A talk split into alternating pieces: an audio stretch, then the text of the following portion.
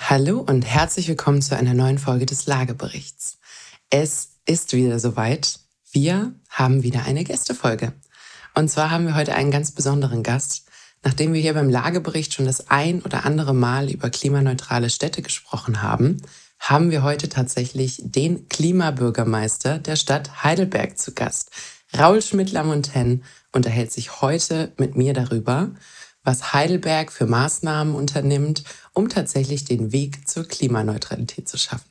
Ich freue mich drauf. Bleibt dran. Ich wünsche euch viel Spaß.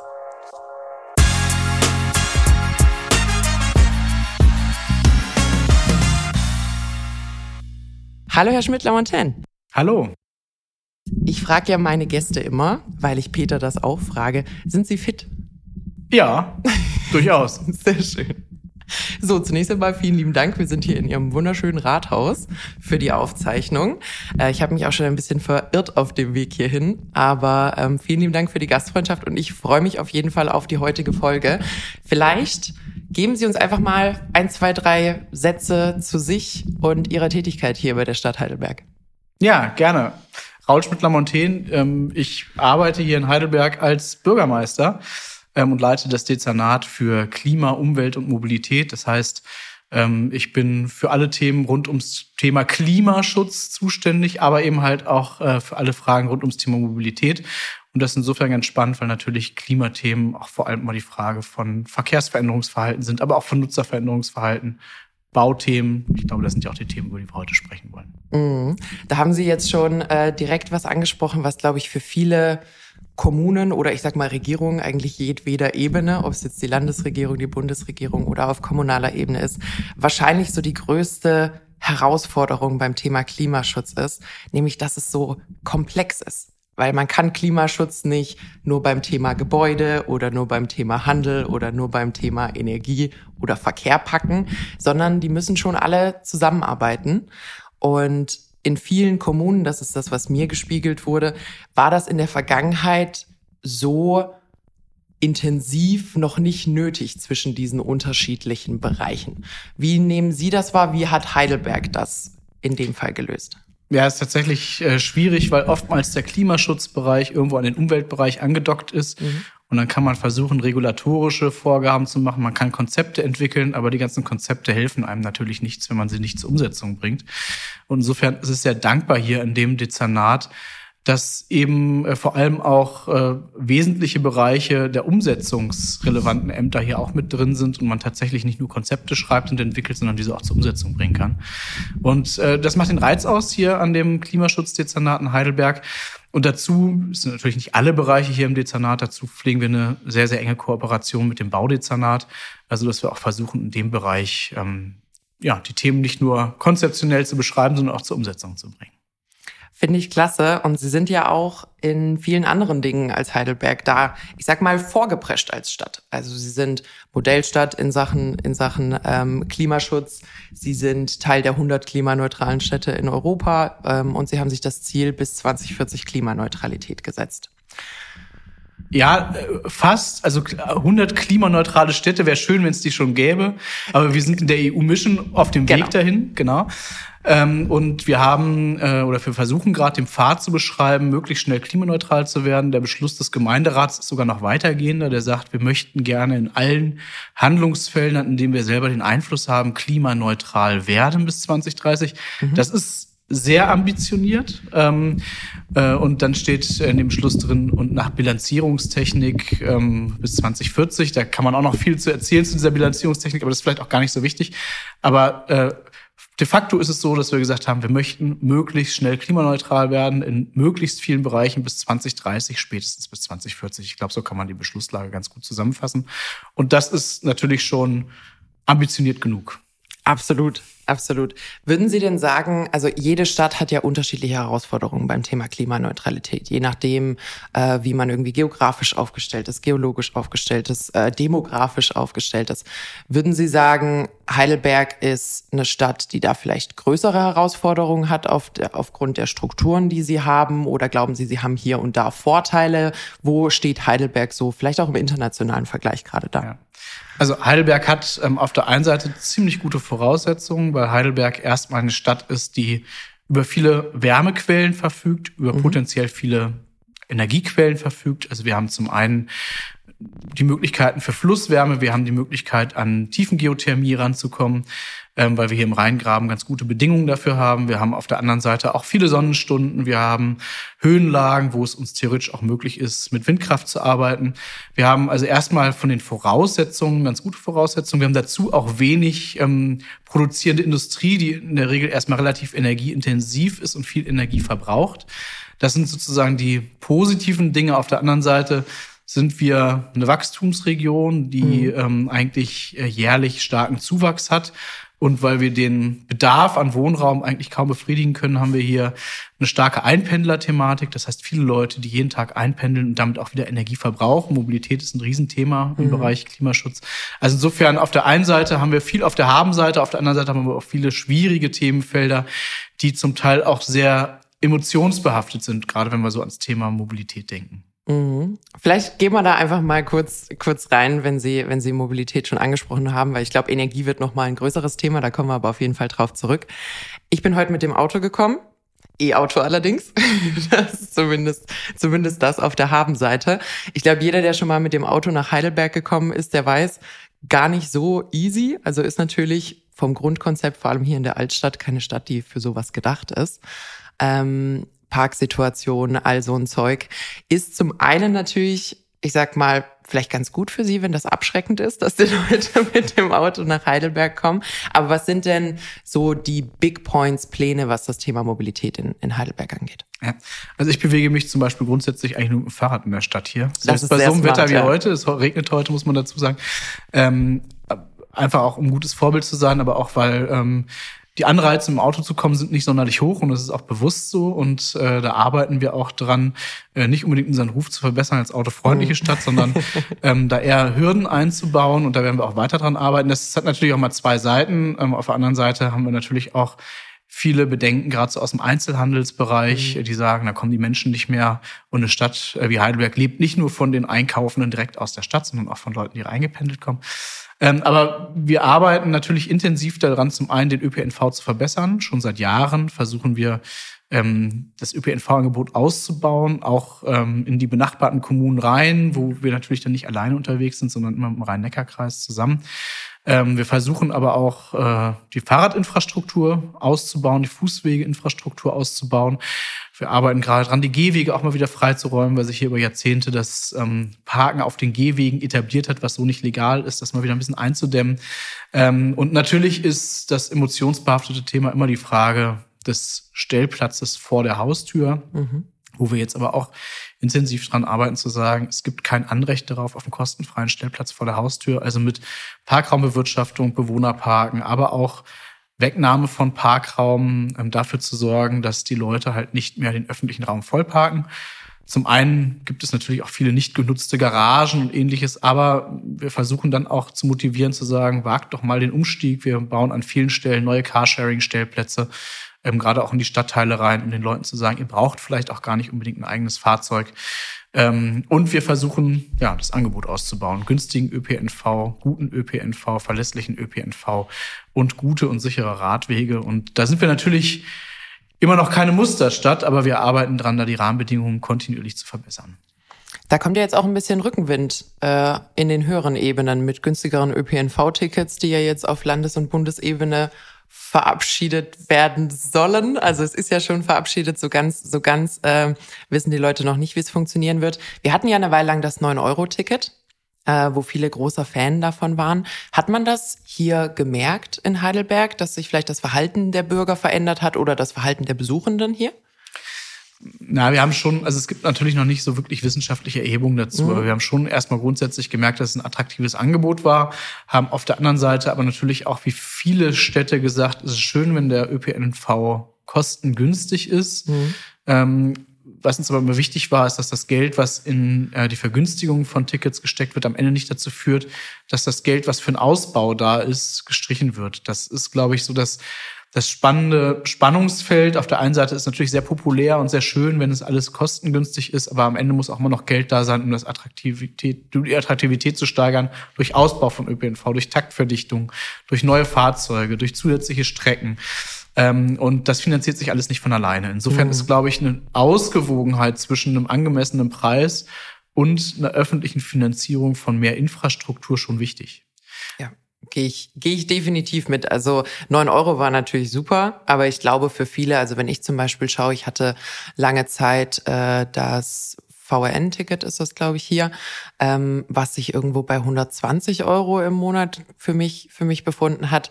Ich glaube, irgendwo dazwischen kann eine Wahrheit liegen, ähm, die sowohl kostenfair ist, als auch wirklich Budget, Budget übrig lässt, dass, ähm, dass man da noch als Kommune und als Stadt und als Land ähm, weiterkommt mit den Investitionen.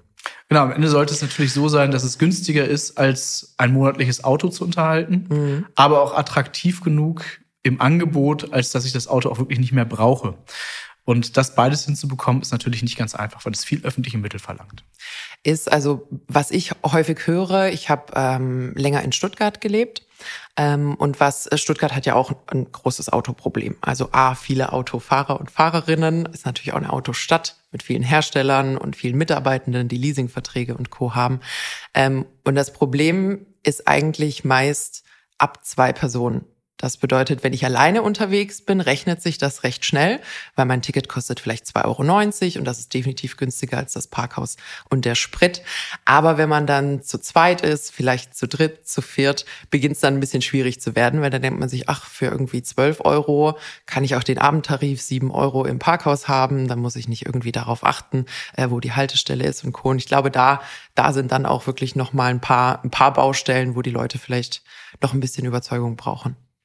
Absolut, aber auch daran arbeitet man ja, weil mhm. faktisch ähm, bildet das, was man bezahlt fürs Auto, fürs Tanken, für die Nutzung, fürs Parken eigentlich nicht die wirklichen Kosten ab. Und insofern, das äh, ist jetzt klingt vielleicht etwas hart, aber wir müssen natürlich am Ende auch eine Kostenwahrheit herstellen. Und deswegen arbeitet das Land. Wir warten da sehnsüchtig drauf, ja auch an der Frage der Drittnutzerfinanzierung. Also die Frage, wie kriege ich eventuell auch den ÖPNV subventioniert in die hohen Kosten, die da entstehen, indem ich dem Autofahrer etwas mehr abverlange. Und mhm. wir als Stadt Heidelberg haben da sehr schnell den Finger gehoben, als es darum ging, erstmal Modellberechnung zu machen über die Frage ähm, einer sogenannten City-Maut, also der mhm. Frage, kann man denen, die in eine Stadt einpendeln, gegebenenfalls das auch in Rechnung stellen und das Geld, was dort eingenommen wird, dann wiederum nutzen, um Ticketpreise für den ÖPNV zu vergünstigen oder die Aus den Ausbau zu fördern.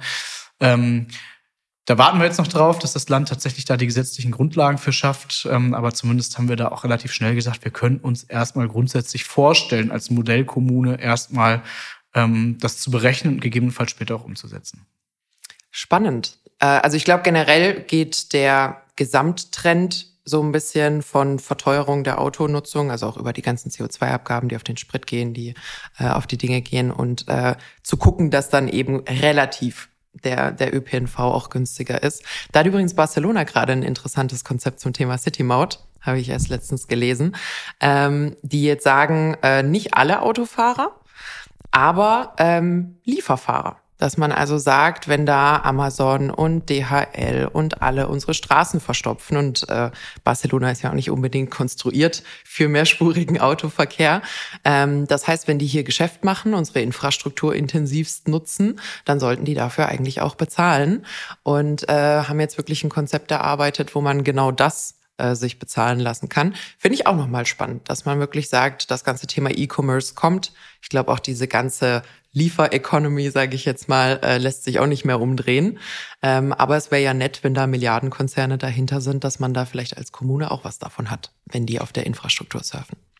Äh, absolut. Also das ganze Thema Wirtschaftsverkehre ist unglaublich spannend, weil es auf der einen Seite natürlich auch was mit der Frage von Attraktivität von Innenstädten zu tun hat. Mhm. Das ganze Thema der Lieferdienste ähm, beziehungsweise der, der Paketdienste, die es da so gibt, verzerrt ja auch ein Stück weit ähm, den Wettbewerb innerhalb des Einzelhandels. Und wenn wir auf der einen Seite natürlich alle attraktive Innenstädte haben wollen mit einem möglichst kleinteiligen Besatz an Geschäften, dann kann man auf der anderen Seite diese Geschäfte natürlich auch nicht die Existenzgrundlage rauben, indem man alles online bestellt. Insofern da mehr ähm, Kostenwahrheit reinzubringen und auch den Lieferdiensten gegebenenfalls äh, für ihre Dienstleistung Geld abzunehmen, halte ich für ähm, absolut gerechtfertigt. Auf der anderen Seite gibt es natürlich noch ganz viele andere Trends. Bei der Frage Mikromobilität, wie, ist eigentlich, sieht eigentlich die letzte Meile aus? Müssen die alle mit einem 7,5 Tonner in die Stadt reinfahren oder können das nicht auch äh, ähm, Hubs übernehmen, wo die angefahren werden und dann am Ende kleine Fahrzeuge oder Elektrofahrzeuge oder gar Lastenräder das in der Stadt verteilen? Also ich glaube, in dem ganzen Thema ähm, Wirtschaftsverkehre steckt unglaublich viel Musik drin. Und wenn man ehrlich ist, bei den ganzen Erhebungen, die wir so machen über unsere ähm, äh, ja, Forschungsprojekte, äh, ähm, äh, an denen wir teilhaben, da geht es meistens um die privaten Verkehre. Ähm, und man muss sich immer vor Augen führen, mindestens ein Drittel, wenn nicht gar mehr, sind die Wirtschaftsverkehre, die über den mhm. Tag stattfinden. Also das ist ein Riesenthema und da wird, glaube ich, sich die nächsten Jahre noch ganz viel verändern. Auf jeden Fall, auf jeden Fall. So, ich habe es vorhin nach hinten geschoben, jetzt müssen wir ran, das Thema Energie. Ja.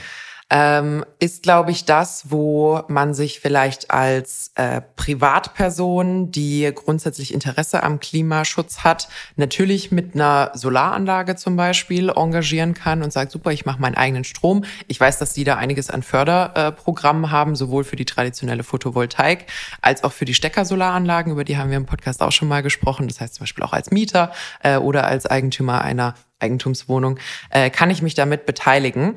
Aber man muss schon relativ ehrlich sagen, das Thema Energie, Heizung und Co. muss schon in der Regel ein bisschen größer gedacht werden, um da wirklich einen Hebel zu haben. Wie sieht's denn da in Heidelberg aus? Ja, da machen wir ganz viel. Also dem Grunde nach, wenn man rund ums Thema Wohnen nachdenkt, gibt's ja, gibt's ja drei große Bausteine, wenn man es mal so ein bisschen vereinfacht mhm. sehen will. Das ist zum einen die Frage der Energieeffizienz der Gebäude als solches, also die Gebäudehülle. Und zum anderen, was stecke ich an Energie rein? Und das ist natürlich zum einen das Thema Wärme. Wie sieht die Wärmeversorgung aus? Und zum anderen, wie sieht die Energieversorgung aus? Das sind so die drei großen Cluster, würde ich mal sagen, rund ums Thema ähm, Bauen, Wohnen. Und äh, da haben wir verschiedene Ansätze. Also zum einen versuchen wir natürlich seit Jahren die Förderquote nach oben zu bringen, indem wir auch eigene Förderprogramme anbieten, die auch seit neuestem koppelbar sind mit dem, was der Bund ja schon an ähm, mhm. Förderprogrammen anbietet ähm, und äh, so Anreize zu setzen, die Förderquote zu erhöhen. Allerdings muss man sagen, zum einen ist es für uns schwierig zu erheben, wie viel Prozent das am Ende wirklich sind. Zum anderen, weil wir auch vieles gar nicht mitbekommen, vieles ist ja gar nicht mhm. bauantragspflichtig. Zum anderen ähm, gibt es dann natürlich auch irgendwo so ein natürliches Limit. Wir haben noch sehr viele Neubauaktivitäten hier nach wie vor mhm. in der Stadt, in der Region. Und es gibt natürlich auch nicht unbegrenzt Handwerksleistungen, die abrufbar sind, sodass auch die Branche da irgendwo an einem, äh, an einem Sättigungsgrad ist, wo, glaube ich, da nicht mehr viel geht. Ähm, insofern versuchen wir nach wie vor Anreize zu schaffen hier in der Stadt über eigene kommunale Förderprogramme, merken aber auch, dass wir da ähm, ja keine großen Steigerungsraten erkennbar feststellen können und unsere Analyse ist, dass es tatsächlich eher an den angebotenen Leistungen äh, liegt, die auf dem Markt verfügbar sind und weniger an der Nachfrage durch die Bauherren. Also das hört man sehr oft, dass man einfach auch gar keine Handwerker findet für das, was man machen will. Mhm. Dazu kommt natürlich auch, dass es auch bisweilen nicht ganz einfach ist, gerade in so einer historisch geprägten Stadt wie Heidelberg, wenn man hier die Altstadt sich mal anguckt, ähm, fällt es einem natürlich schwer, sich vorzustellen, dass die schön alten Häuser hier alle mit wärmendem Verbundsystem ähm, äh, vollgeklebt werden. Also es funktioniert schlicht und ergreifend auch nicht. Das heißt, da muss man zum Teil sehr individuelle Lösungen finden. Wir überlegen natürlich auch, ähm, ob wir ähm, in einigen Bereichen der Stadt, wo jetzt, ich sag mal, gleichartige Häuser in Serie gebaut wurden, vielleicht auch mit seriellen Lösungen für die Sanierung rangehen können. Aber auch das ist in der Regel nicht ganz einfach, weil die Eigentumsstrukturen das dann meistens nicht hergeben. Also insofern sehr schwieriges Thema. Ähm, aber wir versuchen es über eigene Förderprogramme.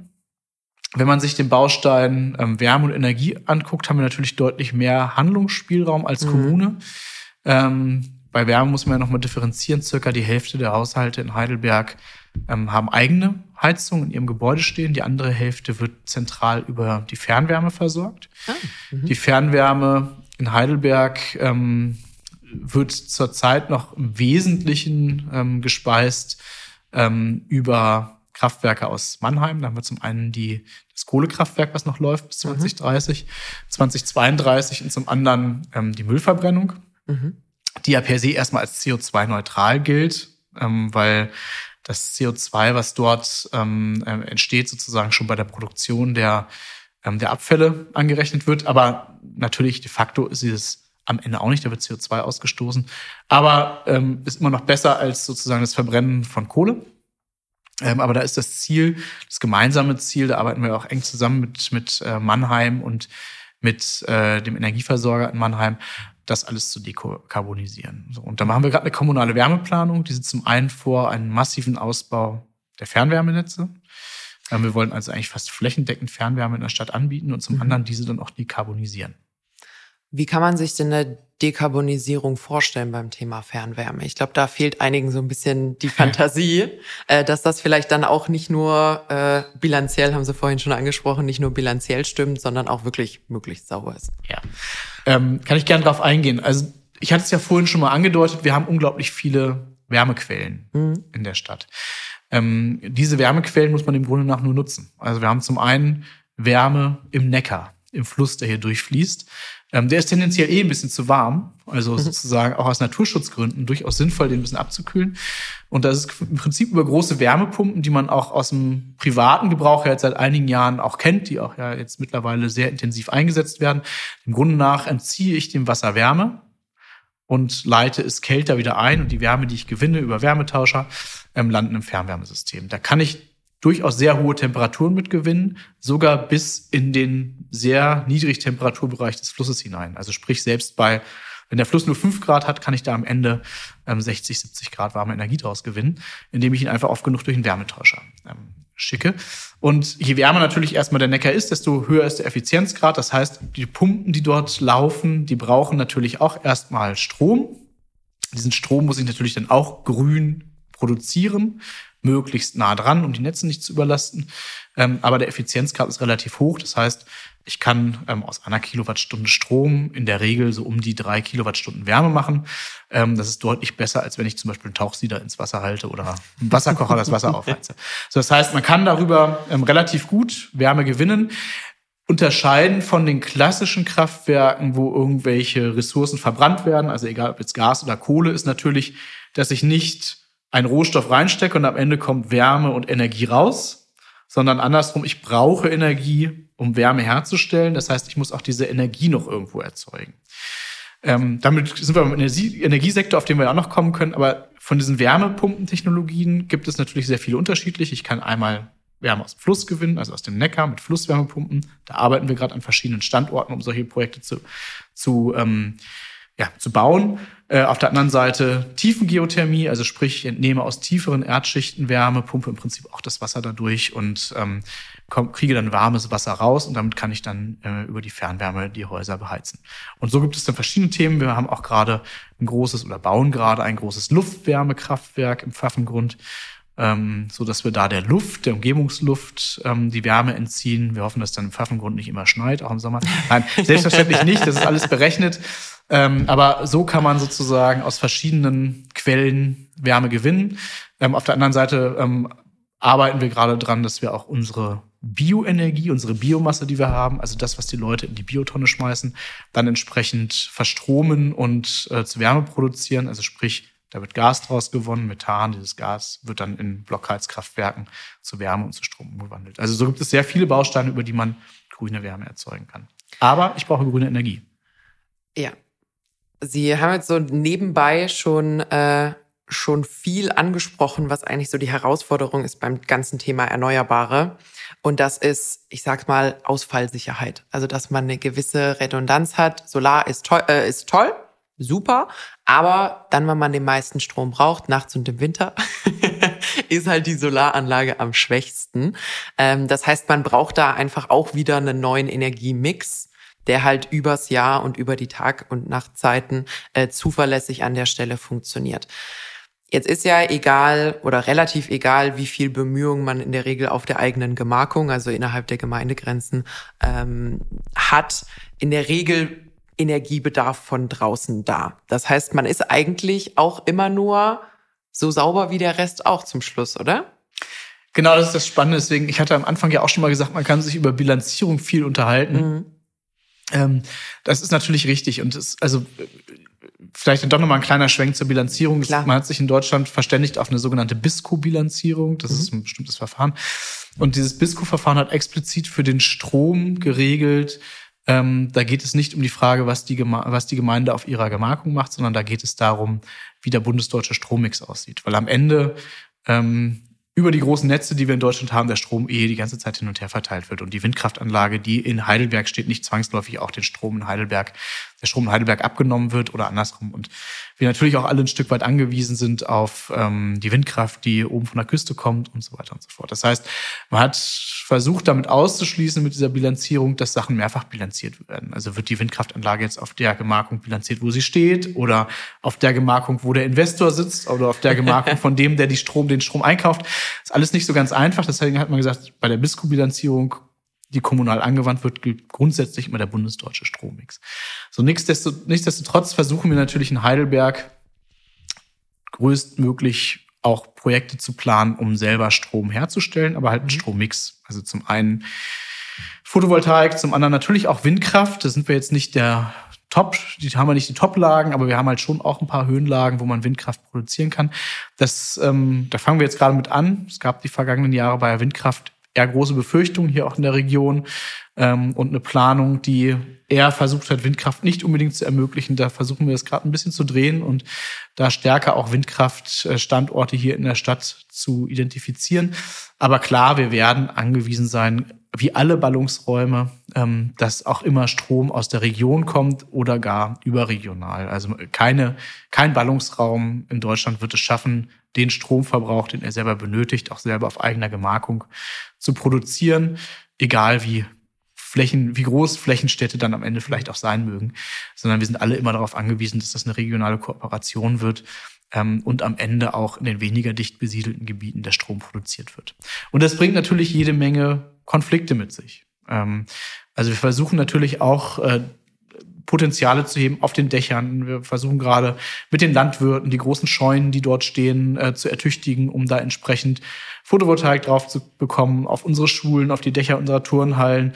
Ähm, wir versuchen gerade ins Gespräch zu kommen mit den Autobahnen, um die ein oder andere Schallschutzwand, die hier steht, mit Photovoltaik auszustatten. Aber auch das alles sind nicht die Flächen, die ausreichen werden, um hier mit Photovoltaik am Ende die ganze Stadt zu versorgen. das heißt, wir werden auch in absehbarer Zeit drüber reden müssen und das bereiten wir auch gerade vor.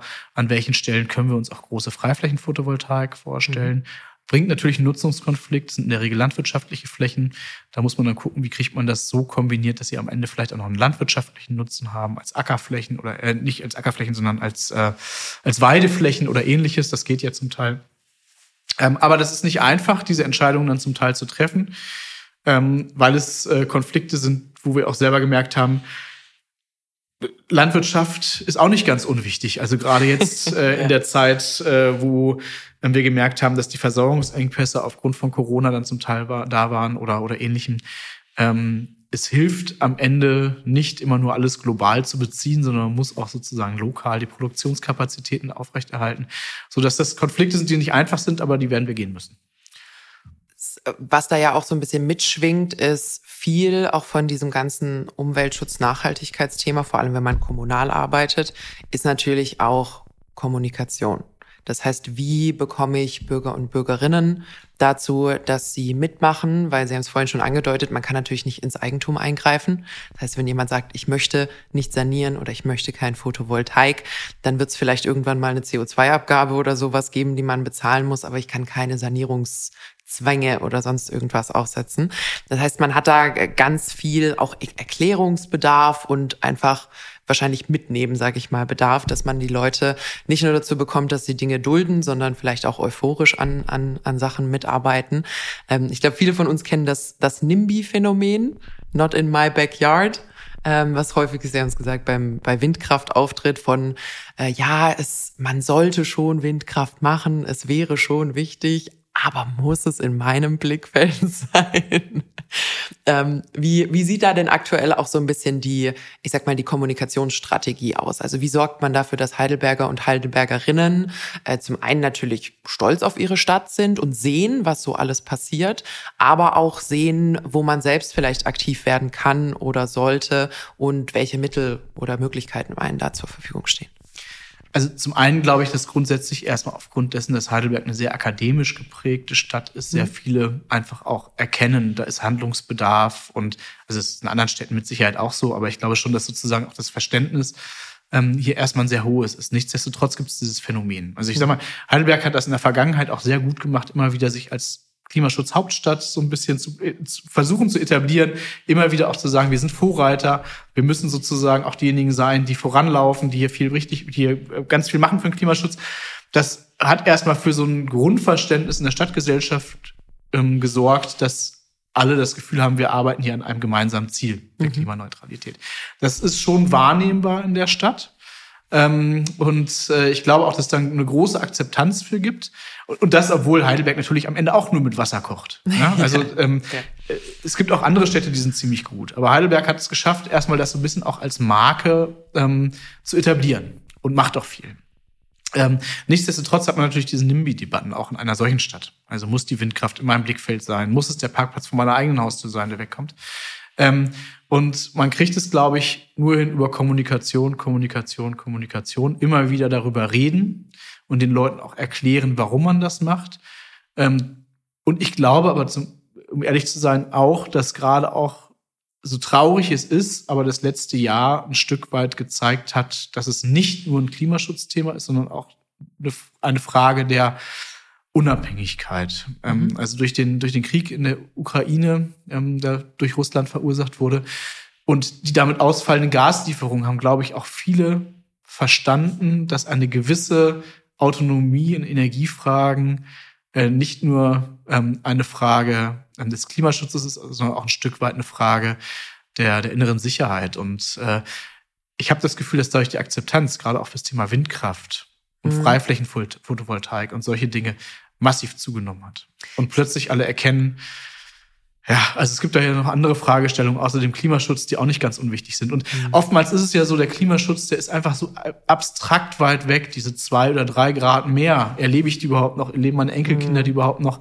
Wenn man sich vor Augen führt, das Jahr 2050, 2100 ist jetzt nicht mehr so weit weg, aber am Ende erscheint es doch relativ abstrakt, ja. weil es nicht direkt spürbar ist. Ähm, während solche Bedrohungsszenarien wie die Pandemie, die wir jetzt neulich hatten, oder auch dieser, dieser Krieg ähm, äh, viel näher sind, mhm. räumlich und, und, äh, und auch zeitlich, ähm, dass das in den Köpfen anscheinend dann doch noch mal einiges bewegt. Ich glaube, es hat, also zum einen hat es natürlich die Wettbewerbsfähigkeit der Alternativen ein Stück weit erhöht, weil wenn die Nebenkosten höher sind, dann ist Ökostrom quasi vergleichbar, nicht mehr, nicht mehr so teuer. Photovoltaik amortisiert sich schneller, all, all solche Dinge lassen sich besser rechnen. Ich glaube aber auch bei vielen ist ähm, das Bewusstsein jetzt da, dass beim Status quo bleiben eigentlich keine Alternative ist. Also dass der Status quo nicht tragbar ist, nicht nur aus Klimaschutzgründen, sondern eben aus all den Gründen, die Sie gerade gesagt haben. Und ich glaube, dann ist, wenn man nicht mehr bleiben will, ist Verändern schon mal deutlich einfacher oder man weiß, dass man nicht bleiben kann, ähm, dann, dann verändert es sich doch schon um, um einiges einfacher. Also würde ich, würde ich absolut zustimmen.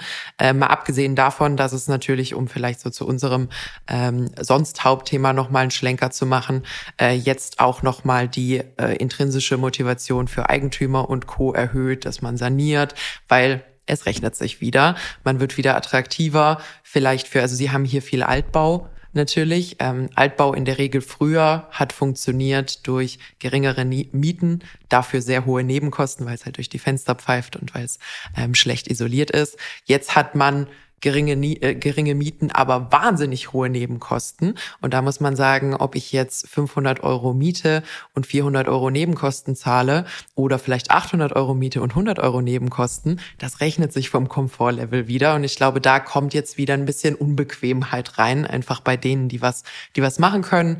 Und ich glaube, das ist für Veränderung nie verkehrt, auch wenn da hier und da ein bisschen Ärger entsteht. Absolut. Ähm, und das ist ja immer noch so ein bisschen das Problem, ähm, was die Rechtslage angeht, äh, ähm, wie das für die Vermieter denn überhaupt am Ende aussieht. Aber ich glaube, auch da wird sich eine gewisse Veränderung ergeben. Am Ende ist für den Mieter, für den Bewohner eines Hauses ja völlig unentscheidend, ob das Geld in die Miete oder in die Nebenkosten Wohnkosten fließt. sind Wohnkosten. Die Wohnkosten genau. sind Wohnkosten. Ja. Äh, wichtig ist, dass am Ende des Monats übrig bleibt auf dem Konto. Ähm, und insofern ähm, glaube ich schon auch, dass die Motivation ähm, da sowohl für Eigentümer, aber auch für Vermieter natürlich eine andere wird, wieder in die Sanierung mhm. einzusteigen. Aber da sind wir wieder beim Thema, wie viel Leistungskapazität haben wir, was das angeht überhaupt und was kann man vielleicht auch tun, um mehr Fachkräfte auch wieder fürs Thema Handwerk zu interessieren. Mhm. Oder vielleicht auch ein bisschen an den Methoden zu schrauben, wie man äh, aktuell saniert. Vielleicht gibt's andere, die doppelt so schnell gehen, weniger kosten. Wir reden immer mal wieder über innovative Ansätze ähm, im Bereich auch der energetischen Sanierung, um eben genau das, vielleicht die Komplexität ein bisschen rauszunehmen. Dann ist die Hürde weniger für wer kann das tatsächlich für mich machen, äh, kann ich Aushilfskräfte haben und so weiter. Ähm, ich glaube, da muss sich aber auch noch einiges tun. Wir haben auch ähm, in einer unserer letzten Folgen das Thema Warmmietkonzepte angesprochen. Sie haben es gerade angedeutet. Es muss natürlich auch rechnerisch irgendwie attraktiv sein. Das heißt, für mich als Vermieter, das Einzige, was auf meinem Konto bleibt, ist die Kaltmiete. Der Rest ist ein durchlaufender Posten. Bedeutet, ich muss eigentlich die Möglichkeit haben, dass wenn ich wohnkostenneutral saniere, ähm, dass dann vielleicht von, von dem, was an Nebenkosten weniger gezahlt wird, dafür mehr Kaltmieteanteil übrig ist, äh, ich vielleicht auch was davon habe, damit meine Rendite wieder funktioniert. Haben sie aber gesagt, ist aktuell noch ein bisschen schwierig vom Gesetzgeber her, ähm, wird aber, glaube ich, auch demnächst einiges an Druck kommen. Wenn man sich anschaut, die Vonovia hat vor ein paar Wochen gesagt, wir machen jetzt erstmal nichts. Ähm, und ich glaube, da wird es jetzt einige Statements aus der Baubranche äh, oder der Wohnungsbranche geben, die ähnliche ähnliche Aussagen treffen, ähm, bis sich da wieder Regelungen finden, dass das ganze Thema, äh, ich sage ganz gerne, sanieren ist entweder äh, asozial oder unwirtschaftlich. Beides ist nicht gut. Dieses Dilemma muss gelöst werden. Es darf nicht nur saniert werden, wenn danach die Miete horrend angehoben wird. Ähm, und es darf auch keine Alternative sein, nicht zu sanieren, bloß weil es sich am Ende nicht rechnet. Ähm, trifft, trifft aber eigentlich schon den nächsten Punkt, den ich gern ansprechen würde. Ähm, viele haben ja so ein bisschen das Gefühl, und ich glaube, bei vielen Unternehmen war das in der Vergangenheit so, bevor jetzt so Corporate Social Responsibility, ESG und Co. ein bisschen in den, in den äh, Fokus gerückt ist, dass das ganze Thema Umweltschutz hauptsächlich teuer ist. so. Und ich glaube, ähm, zumindest in der öffentlichen Wahrnehmung, wenn man zum Beispiel ESG jetzt als Wort nimmt, mit einem Environmental, Social and Governance für Unternehmen, ähm, dass das E sehr groß geschrieben ist. Also viele sagen, wir sind CO2-neutral und wir pflanzen Bäume und alles. Dass S manchmal ein bisschen vergessen wird. So, als Unternehmen kann man das ein bisschen unter den, unter den Teppich kehren, als Kommune nicht. Wie sorgt denn Heidelberg dafür, dass diese ganzen Bestrebungen, die sie machen, das ist natürlich teuer, das kostet Geld, das muss irgendwie auch wieder rein, dieses Geld. Wie sorgt man dafür, dass das nicht unsozial wird für ihre Bürger und Bürgerinnen? Ja, also wir versuchen ähm, bei allen Themen, die wir machen, immer auch die Frage der ähm, ja, ich sag mal, der verschiedenen Einkommensklassen im Blick zu behalten. Wir, mhm. wir, müssen ja der Ehrlichkeit halber sagen, dass in Heidelberg die Lebenshaltungskosten eh relativ hoch sind und wir mhm. eh ähm, das Stigmata haben, was natürlich nicht ganz so stimmt, aber das Stigmata haben, dass Leute, die nicht viel Geld haben in Heidelberg, sich eigentlich nichts mehr leisten können. Mhm. So, das versuchen wir zum einen über relativ hohe Sozialbauquoten in unserem eigenen kommunalen Wohnungsbauunternehmen, aber auch bei Dritten, die hier in der Stadt bauen, schon auch durchzusetzen, dass es hier immer auch noch Wohnraum gibt für Leute, die nicht in der Einkommensklasse liegen, wie die meisten Professoren im Neinheimer Feld. ähm, aber nichtsdestotrotz ist das natürlich sozusagen ein großes Spannungsfeld, auch mal hin zu, die Frage zu stellen, wie kriegt man es hin, gleichzeitig Klimaschutz zu machen, ähm, auf der anderen Seite aber allen Leuten immer noch die Möglichkeit zu bieten, hier ähm, zu wohnen. Das kann man vielleicht an so ein paar Beispielen ähm, festmachen. Wir haben äh, zum Beispiel bei der Frage des Bewohnerparkens mhm. ähm, die Entscheidung getroffen, wir machen Bewohnerparken in den Stadtteilen deutlich teurer Mhm. Ausgenommen davon sind Leute, die den sogenannten Heidelberg-Pass haben.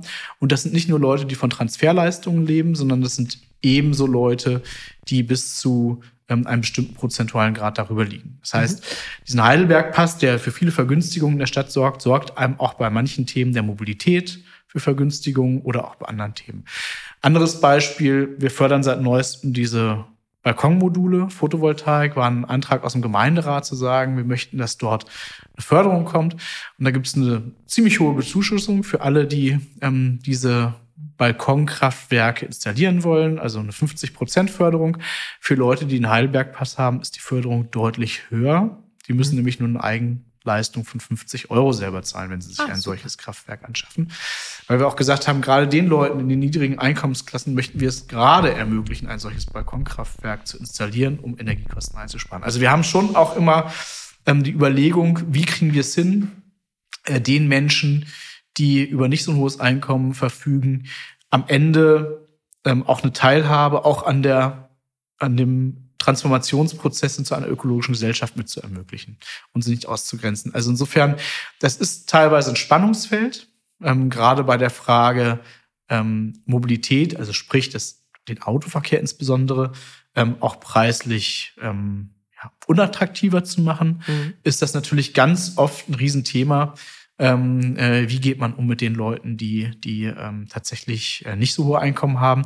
Insbesondere, weil Heidelberg, ähm, das muss man auch mal sagen, die Leute, die hier einpendeln, sind halt einfach auch ganz oft Menschen, die vielleicht eher im Dienstleistungssektor tätig sind, wo nicht die Riesengehälter existieren, ähm, die zum Teil auch deswegen außerhalb Heidelbergs wohnen, weil die Mieten schwer zu finanzieren sind vom Gehalt, die zu ungünstigen Zeiten arbeiten, wo der ÖPNV nicht so gut verkehrt ähm, und dann halt darauf angewiesen sind, irgendwo aus dem Odenwald oder, oder aus Mannheim oder, oder aus dem Rhein-Neckar-Kreis hier mit dem Auto einzupendeln zu Uhrzeiten, ähm, wo man halt nicht die Straßenbahn oder die S-Bahn unbedingt nehmen kann.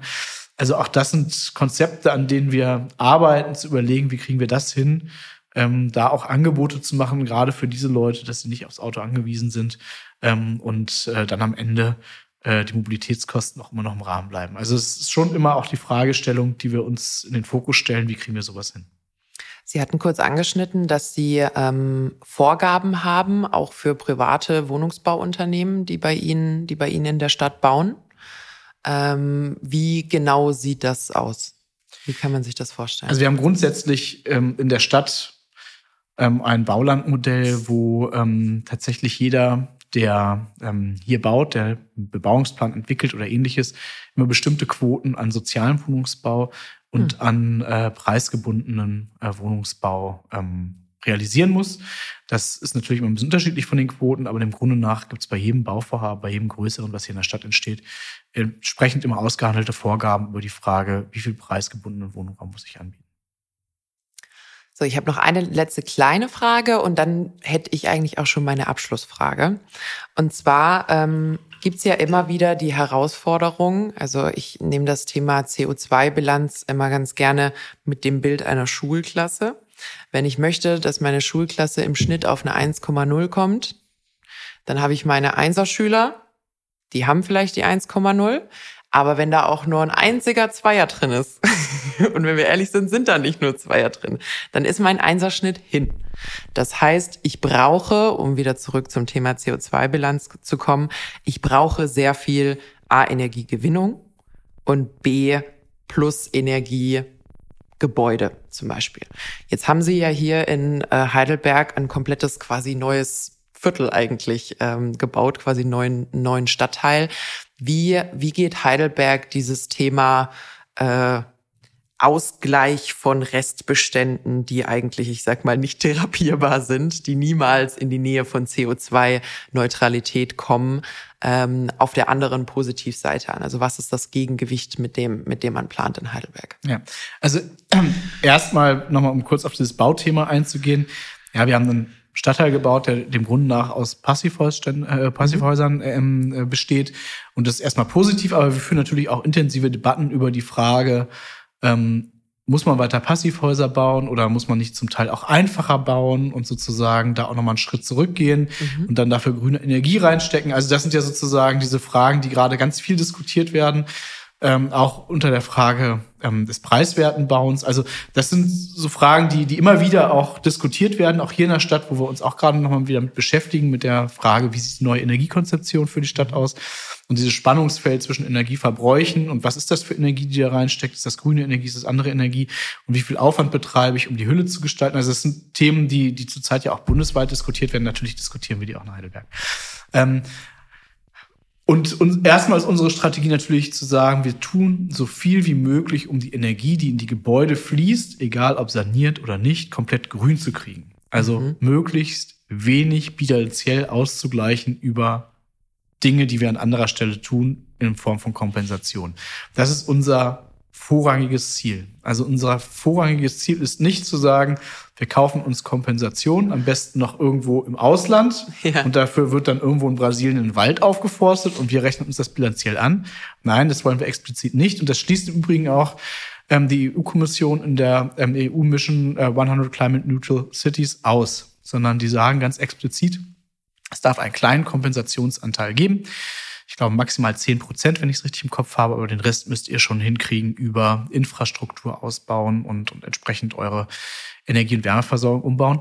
Und daran arbeiten wir auch. Und das nehmen wir auch mhm. ziemlich ernst. Und äh, wir schließen nicht aus, an anderer Stelle freiwillige Kompensation zu machen. Wir planen aber nicht mit einer Kompensation, die in unsere Bilanz einfließt.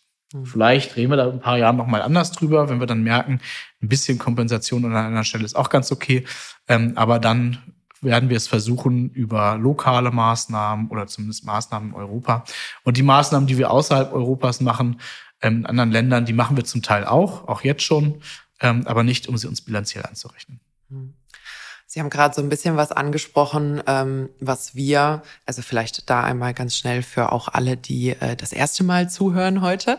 Ähm, ich bin hauptberuflich ja nicht Podcasterin, sondern eigentlich ähm, beim IIB, Institut für Innovatives Bauen. Das heißt, wir beschäftigen uns auch hauptberuflich sehr viel mit dem Thema und haben natürlich jetzt gerade den Ansatz, den Sie gerade ähm, kurz angesprochen haben, nämlich Machen wir das gerade richtig, zu versuchen, den Verbrauch von Häusern zu optimieren? Oder wäre es ähm, wertvoller, wir nennen das Min-Tech, also Minimal Tech, dass man die Komplexität reduziert, dafür günstiger und schneller und mit weniger, ich sag mal, Handwerkern oder Handwerkerinnen äh, und weniger Ressourcen bauen zu können und dafür an anderer Stelle einfach dafür zu sorgen, eigentlich ist wurscht, wie viel Energie verbraucht wird, solange die Energie, die verbraucht wird, grün und CO2-neutral ist. Überzogen gesagt. Kann man, kann man damit leben, wenn das ein bisschen weniger äh, oder ein bisschen mehr Energieverbrauch hat, solange der Ener Energieverbrauch sauber ist. Und, ähm, und ich glaube, das ist auch so ein bisschen der, der ähm, die die Krux vielleicht auch für eine für eine Gemeinde an der Stelle oder eine Kommune dieses ganze Thema Klimaschutz wird natürlich auch wahnsinnig viel Pragmatismus erfordern also ganz viel individuell, was geht in Heidelberg, aber in Mannheim nicht und in Stuttgart doch und überhaupt. Ähm, und auch wo kann man vielleicht sich was einfallen lassen, was nicht durch 150 Gremien erst durchlaufen kann und irgendwie aus Berlin kommt, sondern das braucht Heidelberg für Heidelberg. Ähm, und ich glaube, da, da sind Sie schon sehr gut unterwegs. Ich glaube aber, da sind vielleicht auch so die Standardprozesse, die man als Kommune hat. Ich sag mal, das ganze Thema Ausschreibung und wie vergebe ich Aufträge und so. Gar nicht so einfach, oder? Wenn man versucht, zügig und pragmatisch zu arbeiten. Ja, also vielleicht nochmal zu dem, was Sie vorher angesprochen haben. Ich bin ja gelernt, bin ich auch Architekt. Also ich mhm. äh, komme sozusagen eigentlich auch aus dem, aus dem Baubereich. Ich sag mal, es ist natürlich ein total schmaler Grad, ne, den man mhm. da den man da ausloten muss. Und deswegen ist auch richtig, dass man immer wieder hinterfragt. Also auf der einen Seite, ja, man kann auch ein Gebäude bauen, was keine so tolle Hülle hat und dann viel grüne Energie reinstecken, aber die muss ja auch irgendwo produziert werden. Absolut. So, und auch da sind ja die Flächen limitiert. Das heißt, die Frage ist am Ende immer das Spannungsfeld auszuloten zwischen Energieverbrauch und dem, ähm, was die Gebäudehülle ausmacht. Aber was bislang viel zu wenig Beachtung findet, ist die Frage, wie ist eigentlich die Gebäudehülle entstanden? Ne? Also das Thema graue Energie. Was ist der Primärenergiebedarf? Was ist auch der Primärenergiebedarf, um eine Lüftung irgendwo reinzubauen? Der ist ja auch nicht ganz ohne mit dem ganzen Metall und mhm. Alu und was da alles drinsteckt. Ähm, und halt die Fragestellung, wie bauen wir eigentlich in Zukunft und versuchen wir nicht eher den Primärenergiebedarf ähm, runterzubekommen, um dann am Ende vielleicht dann mehr mehr Energie im, im, im laufenden Betrieb zu. Also das ist sozusagen ja das, was man ausloten muss. Und das ist ja gerade das, was auch diskutiert wird. Und das finde ich sehr spannend. Und das zeigt, man kann halt nicht das Schema, was man mal irgendwann in den 80er, 90er Jahren entwickelt hat, jetzt immer wieder in die Zukunft transportieren, sondern man muss auch immer wieder die, mit den neuen Erkenntnissen, die man so gewinnt, auch hinterfragen. Und äh, das ist natürlich gerade in der Verwaltung nicht ganz einfach, klar. Also mhm. weil wir natürlich auch stark abhängig immer davon sind, wie unsere Rahmenbedingungen sind, die gesetzlichen Rahmenbedingungen, die von Landes-, von Bundesebene kommen, von EU-Ebene zum Teil. Ähm, und manchmal man sich auch da mehr Dynamik wünscht, aber halt an dieses Recht gebunden ist. Und wir haben ja auch alle ein Eid geschworen darauf, sozusagen Recht und Gesetz zu achten. Das tun wir natürlich auch. Und manchmal wünscht man sich aber natürlich gleichzeitig, dass die Gesetze anders aussehen würden. Ähm, aber das ist nun mal so, das äh, ähm, äh, müssen wir irgendwie hinbekommen und müssen da äh, möglichst viel Kreativität entwickeln, auch gerade als Kommunen. Und manche sind da schneller und manche sind da weniger schnell. Ähm, um dann auch uns in diesem großen Dschungel aus Gesetzen und Paragraphen ähm, und den manchmal vielleicht auch etwas trägeren ähm, Bundesämtern, die es dann so gibt, es sind halt einfach auch Riesenschlachtschiffe, die mhm. irgendwie auf einen anderen Kurs zu bringen, ist auch nicht ganz einfach. Damit abfinden und gucken, wie wir uns in diesem Dschungel bewegen und da möglichst gut durch äh, lavieren äh, und am Ende zählen die Ergebnisse, die rauskommen. Und da bin ich aber ganz zuversichtlich, dass wir das in Heidelberg hinbekommen. Gibt's da denn so, also ich sag mal, Kooperationsansätze zwischen Kommunen, dass man sagt, äh, wir in Heidelberg und wir in Mannheim und in Freiburg und Karlsruhe und Stuttgart, ähm, wir brauchen was. Ja. Das Land stellt's aber noch nicht, der Bund auch nicht.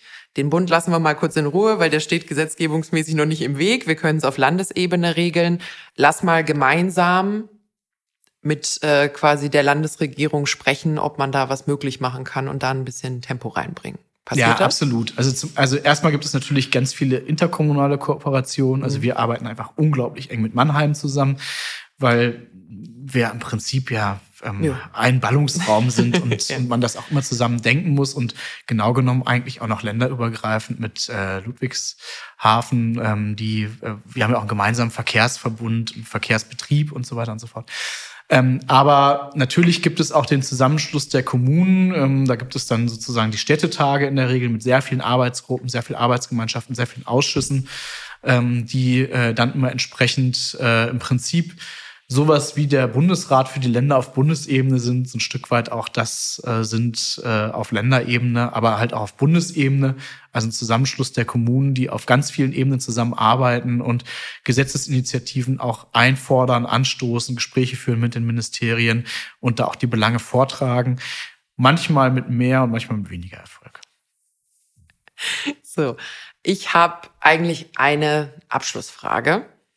Und zwar ist ja das ganze Thema Umwelt, Klimaschutz, manche würden auch sagen, das Sichern einer lebenswerten Zukunft, ähm, nicht ganz emotionslos. Ich glaube, jetzt gerade so, wenn man so die jüngste Berichterstattung sieht und Co., merkt man, dass vor allem natürlich die jungen Leute, die noch eine relativ lange Zeit auf diesem Planeten haben, äh, da einen gewissen Frust haben weil man das Gefühl hat, dass zu wenig gemacht wird, dass das Problem wirklich sehr groß ist und vielleicht ähm, bei Unternehmen oder auch auf Landes-, Bundes-, kommunaler Ebene ähm, noch nicht die Aufmerksamkeit, vielleicht aber auch Radikalität könnte man sagen oder radika ausreichend radikale Herangehensweise oder entschlossene Herangehensweise genießt, ähm, die man sich wünschen würde. Und auf der anderen Seite und das teile ich manchmal ein bisschen, hat man natürlich auch als Individuum, selbst wenn ich jetzt umweltfreundliche Entscheidungen treffe mit meinem wiederverwendbaren Netz, was ich damit zum Obst und Gemüse kaufen nehme, denkt man sich dann doch, Mensch, aber solange da ein Kreuzfahrtschiff unterwegs ist, hätte jetzt meine Plastiktüte uns auch nicht umgebracht. Also ich glaube, so, so Bauchgefühl ähm, haben viele junge Menschen gerade kein so gutes und vielleicht auch eine gewisse Entmutigung ähm, dass man vor diesem Mammutberg steht und denkt, Mensch, was kann ich denn da machen? Was machen die anderen? Wie sieht's denn da aus? Was, was würden Sie den jungen Menschen gerade mitteilen, die so dieses, dieses Gefühl teilen? Also vor allem nicht den Mut verlieren, sondern es ist unglaublich wichtig, das merkt man auch an der Debatte ums Thema Klimaschutz die letzten paar Jahre, unglaublich wichtig, dass der Druck da ist. Also auch für Menschen, die in Administration arbeiten und versuchen, das Thema Klimaschutz voranzubringen, hilft der Druck. Er ist manchmal natürlich auch anstrengend, weil er sozusagen ja auch das eigene Handeln in Frage stellt und man immer das Gefühl hat, man tut noch nicht genug. Aber er ist unglaublich wichtig, um weiter den Druck in diese Richtung aufrechtzuerhalten und die entsprechenden Maßnahmen ähm, ja, den Weg zu bereiten. Ähm, und ich glaube, dass er auch in der Öffentlichkeit unglaublich wichtig ist, weil auch wir mit all dem, was wir machen, ja immer das Problem haben, dass es die Leute gibt, die sagen, not in my backyard, bitte nicht. Das tut doch weh und es ist doch viel bequemer, wenn wir einfach so weitermachen wie bisher.